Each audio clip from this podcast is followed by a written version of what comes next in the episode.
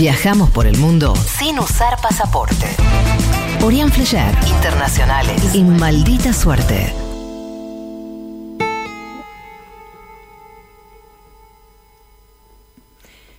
Les decían que no podrían, que la montaña es cosa de hombres, que con sus polleras corrían peligro.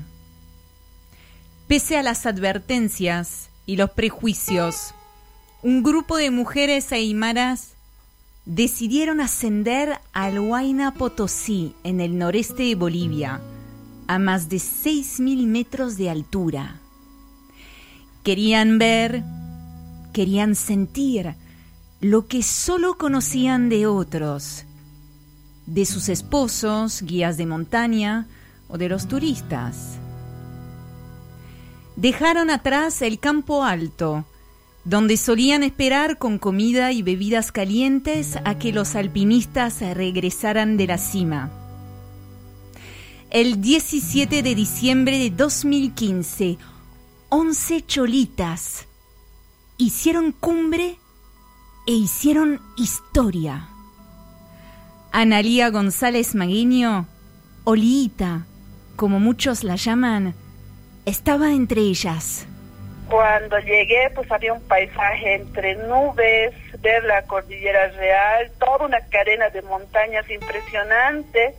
Estaba tan alto, tan alto que no podía creer sentía que el viento incluso me quería llevar, ¿no?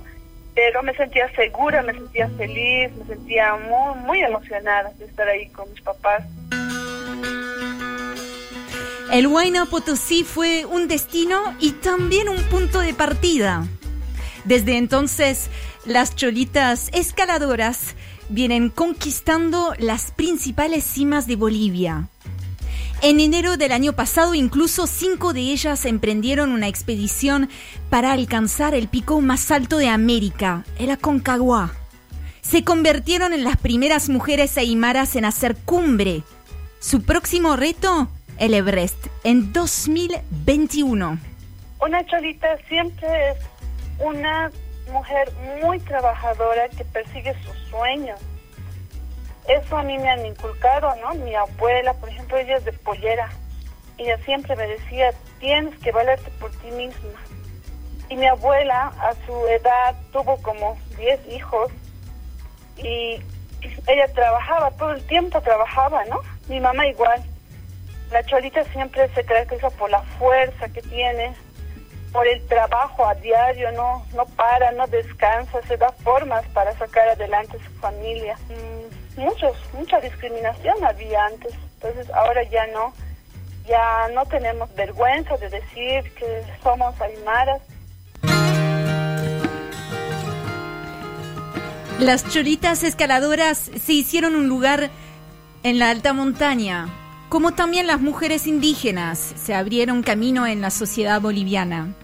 Se convirtieron, sin haberlo premeditado, en un ejemplo no solamente para las cholitas, sino para todas las mujeres.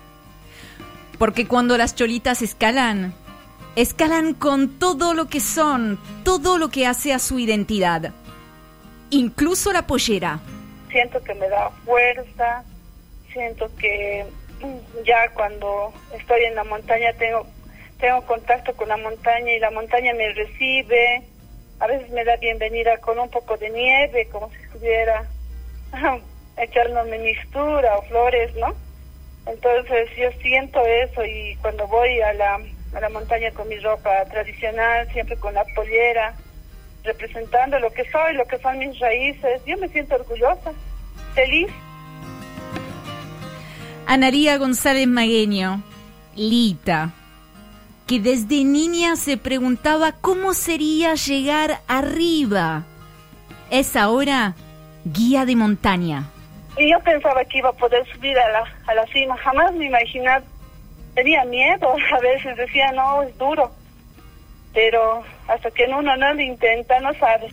Siento que hay fuerzas detrás, em, muy, de, eh, muy dentro de mí. Hace algo bien especial subir para mí a la montaña. Ya no puedo parar. Cuando fui para la pampa llevaba mi corazón contento como un chirigüe, pero allá se me murió. Primero perdí las plumas y luego perdí la voz y arriba quemando el sol.